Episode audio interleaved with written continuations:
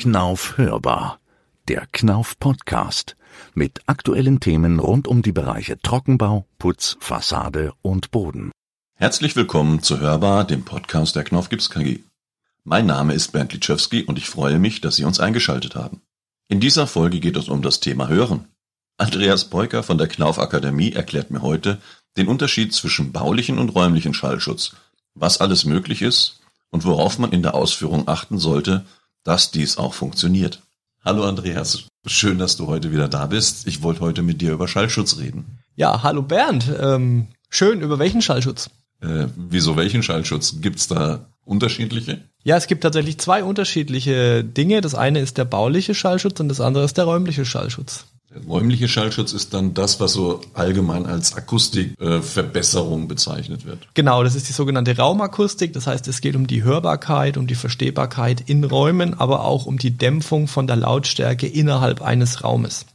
Das ist so dann der Effekt. Ich kenne das immer, wenn die Wohnung neu bezogen wurde, stehen noch keine Möbel drin und man klatscht in die Hände und es halt so laut und hofft dann, dass wenn man die Möbel reingestellt hat und der Boden drin liegt, das dann wieder besser klingt, oder? Ganz genau, das ist genau der Effekt, das ist die sogenannte Nachhaltzeit und wenn du natürlich Räume hast, die für gerade für Hörbarkeit ausgelegt sind, also Klassenzimmer, Büroräume, nee, Büroräume weniger, aber Räume, wo du Vorträge hältst, wo du einfach Anforderungen hast, dass man auch denjenigen gut versteht, der redet, dann musst du natürlich die Raumakustik schon bei der Planung betrachten. Aber ich glaube, Büroräume auch. Also wenn ich überlege, wie lange ich hier suchen musste, um so einen Raum zu finden mit einer guten Akustik für einen Podcast, dann kann das doch auch die Lautstärke senken, sage ich mal. Natürlich, also du bekommst über so eine raumakustische Maßnahme, also da reden wir über so Decken mit Löchern drin, egal wie diese Löcher auch aussehen, natürlich auch den Lärmpegel innerhalb des Raumes um, ich sage jetzt mal, zwischen 5 und 7 dB gesenkt. Mhm.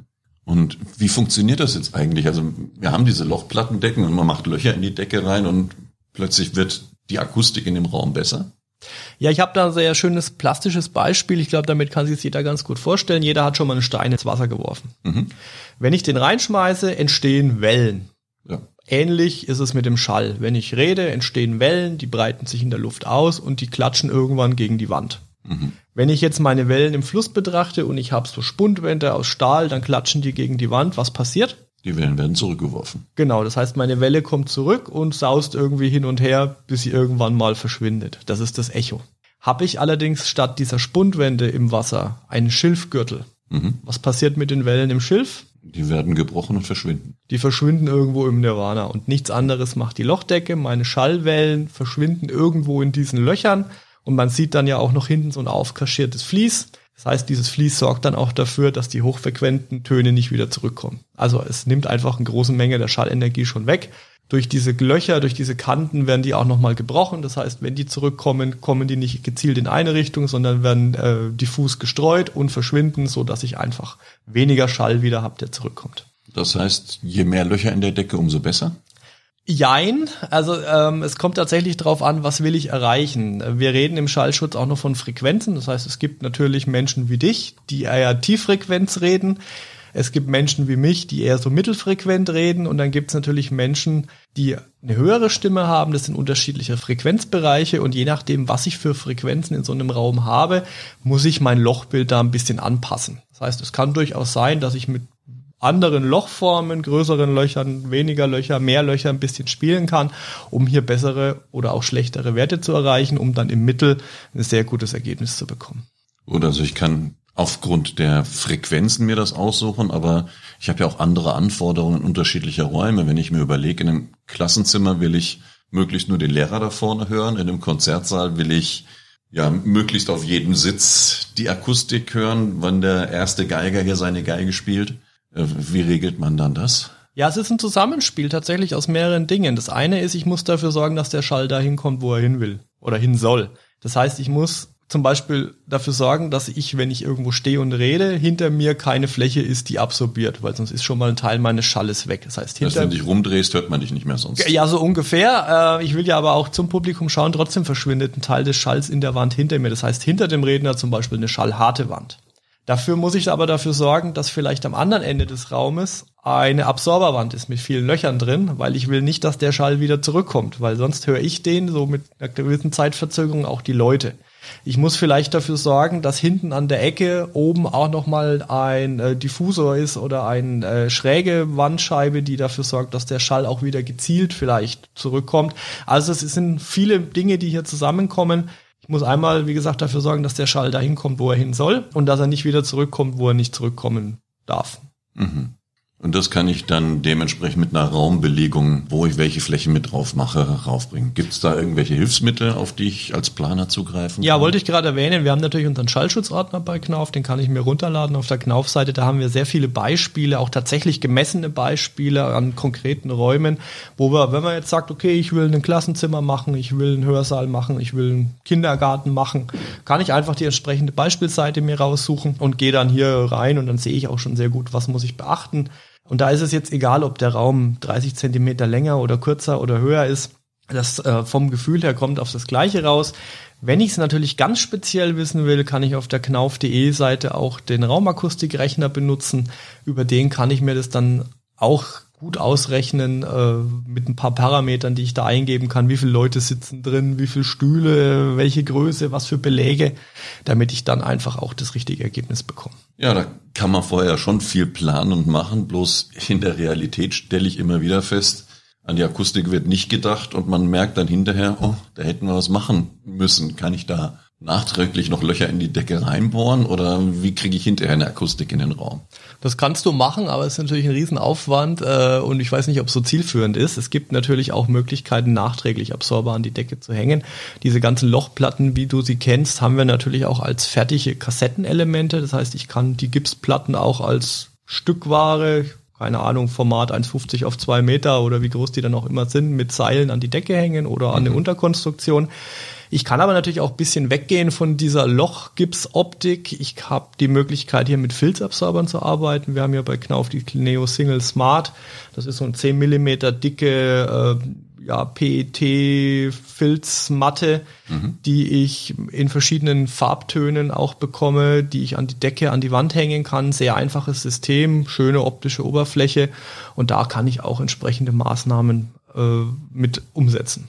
Und könnte dann auch spezielle Bereiche über einen Besprechungstisch oder sowas auch ich sag mal, örtlich begrenzt akustisch verbessern. Genau, jeder kennt ja diesen Lauttelefonierer im Großraumbüro. Mhm. Das sind die, die man immer erkennt, die dann rausgehen zum Telefonieren oder über denen hängen dann in der Regel auch die Absorber schon an der richtigen Stelle, damit die so ein bisschen gedämpft werden und die anderen beim Telefonieren nicht belästigen. Ähm, ein Punkt wollte ich vielleicht noch erwähnen, diese Lochoptik kennt jeder. Mhm. Natürlich ist es aber für einen Planer auch immer wieder spannend, die Optik so hinzubekommen, wie er will. Eigentlich will man ja keine Löcher, man will ja glatte Oberflächen. Das heißt, wir haben ja auch noch ein neues System im Angebot, unser sogenannte Clineo Systex. Das heißt, wir mhm. bringen auf eine spezielle Lochplatte nochmal eine Tapete auf, so dass man optisch eine geschlossene Oberfläche hat, aber trotzdem sehr gute akustische Werte ist eine sehr elegante Methode, eben die Raumakustik auch zu verstecken. Die Tapete ist dann, stelle ich mir vor, wie so ein Schaumstoff, die den Schall durchlässt an die Löcher? Die Tapete ist tatsächlich was Spezielles. Ähm, die verkaufen auch nicht wir hier bei Knauf, sondern mit einem Systempartner Vitrolan, die sich also speziell mit Tapeten beschäftigen. Es ist eine, kann man sich vorstellen, eine Tapete mit ganz feinen Löchern innen drin. Mhm. Die wird auch nicht mit Tapetenkleister draufgeklebt, sondern mit so einem speziellen äh, Kleberträger. Also da wird im Prinzip so Klebedots erst aufgebracht und da wird die Tapete aufgebracht. Und äh, die ist dann eben durchlässig und lässt den Schall in die Lochplatte dahinter verschwinden. Und dann ist auch eine super Raumakustik damit zu erreichen. Gut, viele Möglichkeiten von den ja, Konstruktionen bis hin zu den Oberflächen. Jetzt haben wir aber beim Thema Schallschutz, ich habe jetzt gelernt, baulicher Schallschutz, dann immer mal so den Punkt, dass ich oft höre, naja, so eine, so eine Gipswand, da hört man aber nebendran, wenn einer was spricht. Oder wie ist das denn mit dem baulichen Schallschutz? Was bringt denn dann so eine Gipswand? Ist da nicht eine Ziegelsteinwand besser, die ich da hinbaue? Da zwei Fragen in einem. Müssen wir ein bisschen ausholen. Was willst du denn für einen Schallschutz erreichen? Ja, ich will, dass ich jetzt hier aus den Nachbarnbüros die nicht telefonieren und sprechen höre, wenn wir hier unseren Podcast aufzeichnen. Siehst du, damit hast du schon eine Anforderung definiert. Wir müssen also, wenn wir über Schallschutz reden, auch definieren, was wollen wir erreichen. Es gibt natürlich Regelwerke, es gibt wieder DIN-Normen, die mir sagen, genau wie viel muss eine Trennwand zwischen zwei Räumen erreichen an Schallschutz. Mhm.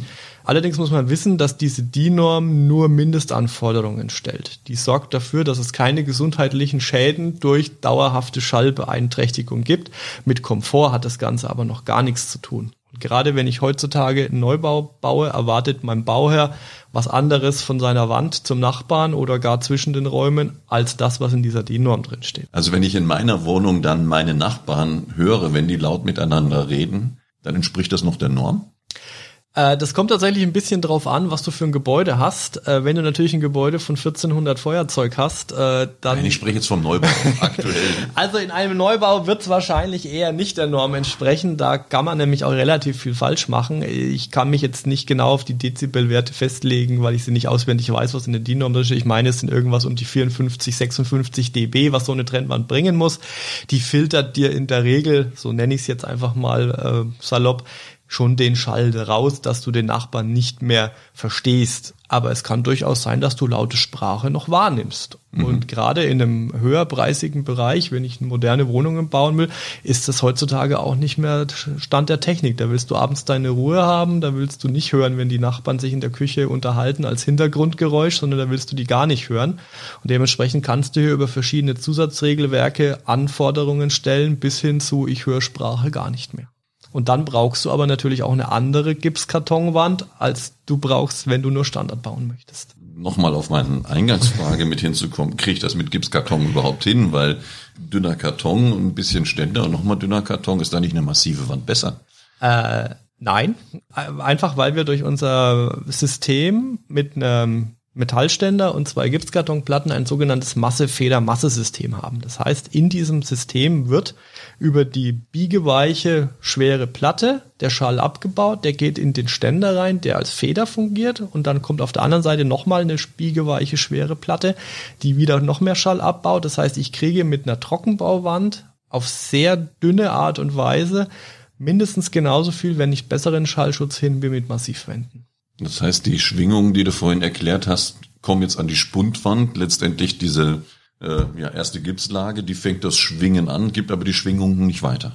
Ja, sie gibt sie bedingt weiter. Deshalb weiter. ist ja dann die Feder dazwischen. Das heißt im Endeffekt, je größer der Abstand zwischen diesen beiden Schalen, umso besser der Schallschutz. Mhm. Und dann auf der anderen Seite wieder die nächste Spundwand, wenn wir beim Beispiel bleiben wollen. Einlagig, zweilagig Gips. Natürlich, je mehr Lagen ich hinmache, je schwerer die Platte, desto besser. Silent Board an der Stelle mal als Stichwort genannt. Baue ich natürlich in der Wand viel mehr Schallschutz ab. Das heißt, eine einlagig beplankte Trockenbau Bauwand mit einem 50er Profil wird ein Schalldämmmaß von 42 dB haben. Das ist nicht sonderlich viel. Das ist okay, wenn ich eine Wand ohne Anforderung habe, wenn ich dahinter ein Stuhllager baue.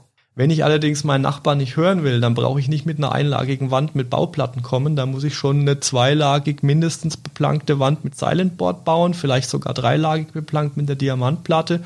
Oder ich muss sogar auf ein Doppelständersystem gehen, wo ich einfach nochmal meine Ständer weiter auseinanderziehe. Stichwort Feder weiter weg schwere Beplankung und dann kriege ich hier auch Schalldämmmaße von über 70 dB hin.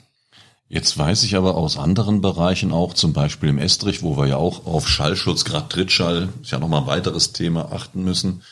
Wenn da irgendwo, ja, Spachtel oder sowas über den Randdämmstreifen gelaufen ist, dass dann der ganze Schallschutz zusammenbrechen kann. Muss man da im Trockenbau auch genauso auf Details achten? Was sind denn da so die Knackpunkte, wo man hinschauen muss? Ja, also ganz klar, wo Luft durchgeht, geht auch Schall durch. Das heißt, ich habe natürlich den Knackpunkt Anschluss an meine umliegenden Bauteile. Ich muss dafür sorgen, dass der Anschluss dicht ist. Ich muss, wenn ich meine Profile einbaue, hier mit Trennwandkit im besten Fall arbeiten. Das heißt, ich bringe hier so Raupen auf, im Prinzip eine Acrylmasse, die schließt diese Fugen, dass keine Luft durch kann. Ich muss natürlich auch gucken, dass ich bei meinen Spachtelungen sorgfältig arbeite. Ich muss dafür sorgen, dass keine Löcher in meiner Wand sind. Ich sage jetzt mal Stichwort Steckdose wenn ich zwei gegenüberliegende Steckdosen in meine Wand reinbaue, dann, dann kann man das Ohr dran halten. Dann habe ich mein Haustelefon, genau. Äh, da muss ich einfach aufpassen, dass ich solche Dinge halt versetzt in verschiedene Felder mit einer Mineralwolldämmung hinten dran, mit einer Gipsspachtel hinten dran einfach zumache, dass ich hier solche Schallbrücken auch vermeide.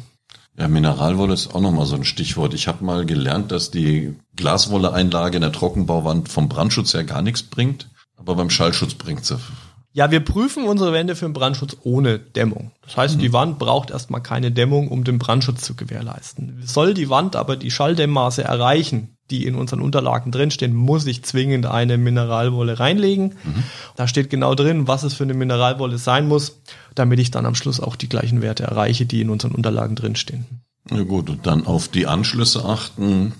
Durchdringungen, Steckdosen, Türen ist natürlich auch ein Thema weil jedes Bauteil ist immer nur so gut wie die schlechteste Stelle, sage ich mal. Genau, wenn du ein Loch reinmachst, musst du dafür sorgen, dass das Loch auch wieder geschlossen ist in der vernünftigen Qualität. Das gleiche ist ja auch für Anschlüsse zum Beispiel mit Schwertern ans Fenster. Also wenn ich einen Bereich habe, wo ich meine Wand verjüngen muss, dann habe ich natürlich, weiß ich nicht, 10 Prozent, 15, 20 Prozent der Wand, die vielleicht einen anderen Schalldämmmaß haben als der Rest der Wand. Aber das kann man alles in unseren Unterlagen nachlesen und nachschauen. Da kann ich mir dann auch das resultierende Gesamtschalldämmmaß, schönes Wort, äh, aussuchen oder feststellen, dass ich weiß am Ende, was wird meine Wand ungefähr bringen, damit ich dann später nicht auf die Nase falle. Ja, ich denke aber, da gibt's auch manchmal besondere Herausforderungen, wenn es um den Schallschutz geht. Ich denke jetzt äh, gerade so an Kino, der neue Avengers, wo die Reihe ist durch, aber andere Actionfilm mitkommt und nebendran geht gerade die Titanic unter in ja der Schlussszene. Da will man das auch nicht hören. Was ist denn vom Schallschutz her überhaupt machbar? Ja, also äh, nach oben sind zwar Grenzen gesetzt. Ich wollte jetzt gerade sagen, es gibt keine Grenzen, aber natürlich sind wir irgendwo im, irgendwann auch mal am Ende. Aber es gibt zum Beispiel noch unser System der Diva. Mhm. Diva klingt schon nach Kino. Unsere ähm, Kinotrennwand, also das ist wirklich eine Doppelständerwand, die 40 Zentimeter dick ist wo ich mit mehrlagigen Dämmsystemen, mit Platten arbeite, so dass die einmal den Brandschutz F90 erfüllt und natürlich auch Schalldämmmaße von, ich meine, 82 dB hinbekommt. Das heißt, ich muss also schon im Kino nebendran 100 dB Gas geben, dass auf dem anderen Ende noch 18 dB rauskommen und 18 dB sind Flüstern. Also das heißt, man hört da tatsächlich. Das ist dann die Hörschwelle, glaube ich, 18 dB, dass man überhaupt das hört. Ja, äh, 0 dB ist die Hörschwelle, aber 18 dB ist nicht wirklich viel. Das ist ein Flüstern und dann kriege ich natürlich auch nicht mit, wenn die Titanic gerade mhm. absäuft, wenn es mich nicht interessiert. Aber es geht natürlich auch noch mehr. Nur mal ein konkretes Beispiel. In München haben wir vor einiger Zeit die Musikbar Charlie begleitet. Die wurde in einem ja, Mehrfamilienhaus, unten eine Musikbar eingebaut mit entkoppelten Systemen. Hier sind, glaube ich, sogar Schalldämmmaße jenseits der 90 dB, 95 dB erreicht worden. Mhm. Und 90 dB heißt ja, der Schall wird um 90 dB gesenkt. Das heißt, wenn auf der einen Seite 100 dB sind und das darf man über mehrere Stunden ohne Gehörschutz nicht aufsetzen, kommen nur noch 10 dB an und die hört man so gut wie gar nicht mehr. Genau. Ja, das ist dann schon enorm. Und das im nachträglichen Einbau, wie in dem Fall der Musikbar Charlie, in der Renovierung in so ein Gebäude reinzubringen, das ist mit Massiv natürlich nicht mehr möglich. Wo finde ich denn Informationen zum Thema Schallschutz? Gibt es da wie beim Brandschutz auch einen Ordner oder weitere Hilfsmittel? Ja, also ich hatte ja vorhin schon mal den Schallschutzordner erwähnt, den kann man sich bei uns auf der Homepage runterladen. Ich habe den Akustikrechner erwähnt, aber es gibt natürlich auch einen Schallschutzrechner bei uns auf der Seite, wo ich mich wirklich explizit durchs Gebäude durchklicken kann. Ich kann die Anforderungen auswählen, ich kann mir auswählen, was für eine Wand habe ich, wie ertüchtige ich die, ist die massiv gemauert und ich will die mit einer Vorsatzschale verbessern. Die zeigt mir auch sofort an, dieser Rechner, was ich für Werte bekomme, erfülle ich die Anforderungen, erfülle ich sie nicht. Also ich kann hier nicht nur den Schallschutz für das einzelne Bauteil ermitteln, sondern wirklich auch das resultierende Schalldämmmaß aus den Flanken und aus dem Bauteil selber, damit ich weiß, okay, ich muss vielleicht eine Wand mit 5 dB mehr einbauen, damit ich am Ende auch auf den geforderten Schallschutz komme. Ja, und ich habe gelernt, das Thema Schallschutz ist eigentlich das Thema Akustik und man unterscheidet in Bau- und Raumakustik. Ich denke, da konnten wir heute die Unterschiede ganz gut mit darstellen. Und wenn Sie als Hörer Interesse haben an den Themen, knauf.de die angesprochenen Seiten, den Schallschutzordner einfach runterladen und die Hilfsmittel nutzen, um sich da weiterzuhelfen. Dann danke mal wieder Andreas für die Informationen und ich freue mich schon auf unser nächstes Gespräch. Wir hören uns. Ja, tschüss. Tschüss. Vielen Dank auch an Sie für das Zuhören. Wir hoffen, dass Ihnen diese Folge der Knaufhörbar wieder gefallen hatte. Wenn Sie Fragen, Wünsche und Anregungen zu diesem Podcast haben, dann senden Sie doch eine Mail an hörbar.knauf.de. Hörbar natürlich mit OE geschrieben. Auch über eine positive Bewertung bei iTunes freuen wir uns. Ich freue mich, Sie beim nächsten Podcast der Knauf Hörbar wieder begrüßen zu dürfen und verabschiede mich bis zum nächsten Mal.